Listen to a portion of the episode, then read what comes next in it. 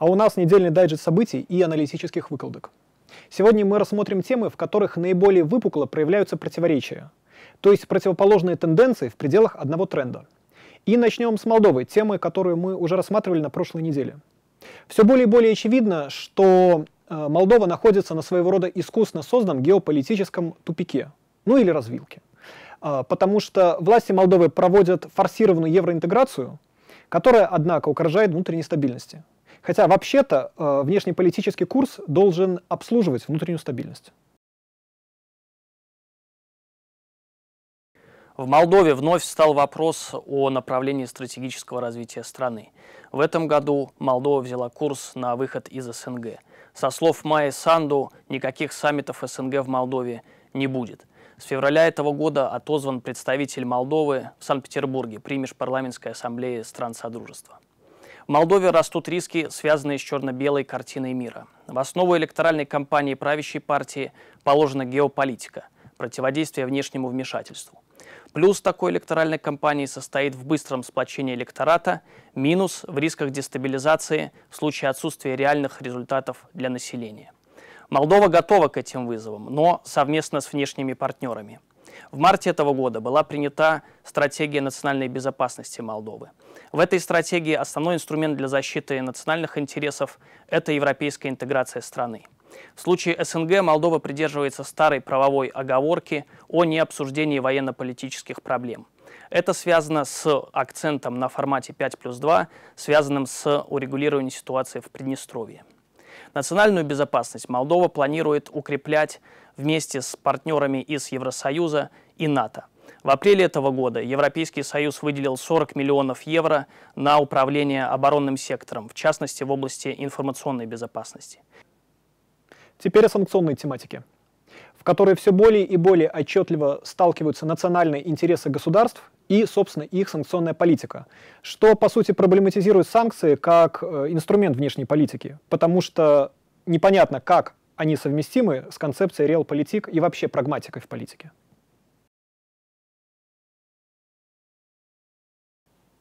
Консолидация, о которой так много говорят западные политики, имеет свои пределы. На фоне многочисленных ограничений по экспорту в Россию и Беларусь, э, которые были объявлены Соединенными Штатами Америки и анонсированы Европейским Союзом, видится, что Запад остро нуждается в расширении круга сторонников санкций а неприкрытые угрозы, которые звучат в адрес государств, предоставляющих возможности для обхода санкций, являются свидетельством того, что решить эту задачу не так просто.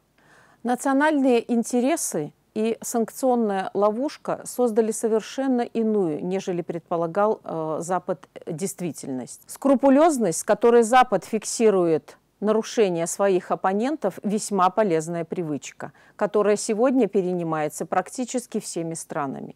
Детальная проработка антисанкционных мер в ближайшей перспективе неизбежно приведет к качественной работе над ошибками, которые были допущены в отношении Соединенных Штатов и Европейского Союза со стороны мирового сообщества. В то время как наши оппоненты упорно твердят об отсутствии желания вести переговоры, Процесс движется в том направлении, что они будут просто не нужны. Мировая экономика медленно, но верно перейдет в новую реальность, где санкции останутся приятным воспоминанием о прошлом величии.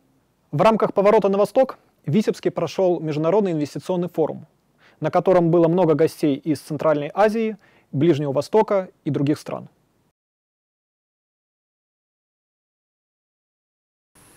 Одним из основных направлений по усилению региональной экономики является привлечение инвестиций.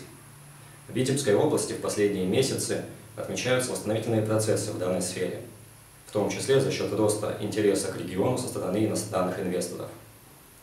Так, объем поступлений иностранных инвестиций за январь-март 2023 года превысил 300 миллионов долларов США, что в полтора раза больше объема поступлений за весь 2022 год. Для презентации регионального экономического потенциала сегодня проводится тесная работа по усилению партнерских отношений с дружественными странами. Так, в рамках прошедшего в Витебске 18-19 мая 11 Международного экономического форума «Инновации, инвестиции, перспективы» состоялись деловые встречи с потенциальными партнерами и инвесторами из двух китайских провинций – Хэйлунцзян и Гуйчжоу, 10 регионов России, а также Ирана, Индии, Вьетнама, Пакистана, Узбекистана, Объединенных Арабских Эмиратов и Турции. Заявление Никола Пашиняна, премьер-министра Армении, о возможности признания Нагорного Карабаха частью Азербайджана вызвало существенную реакцию у армянских элит в целом в обществе, да и вообще в мировом инфополе. А, при этом а, в качестве мотивации такого варианта решения Нагорно-Карабахского конфликта с армянской стороны выступает то, что это возможность разблокировать транспортные коридоры и в целом улучшить экономическую ситуацию. Обращает на себя внимание, что переговоры идут как бы по двум параллельным трекам. Это брюссельские и это московские. При этом а, в последнее время лидирует все-таки первый. Следующий раунд переговоров состоится в Кишиневе 1 июня в пятистороннем формате. ЕС, Франция, Германия, Азербайджан, ну и Армения. Будем наблюдать. До встречи на следующей неделе. До свидания.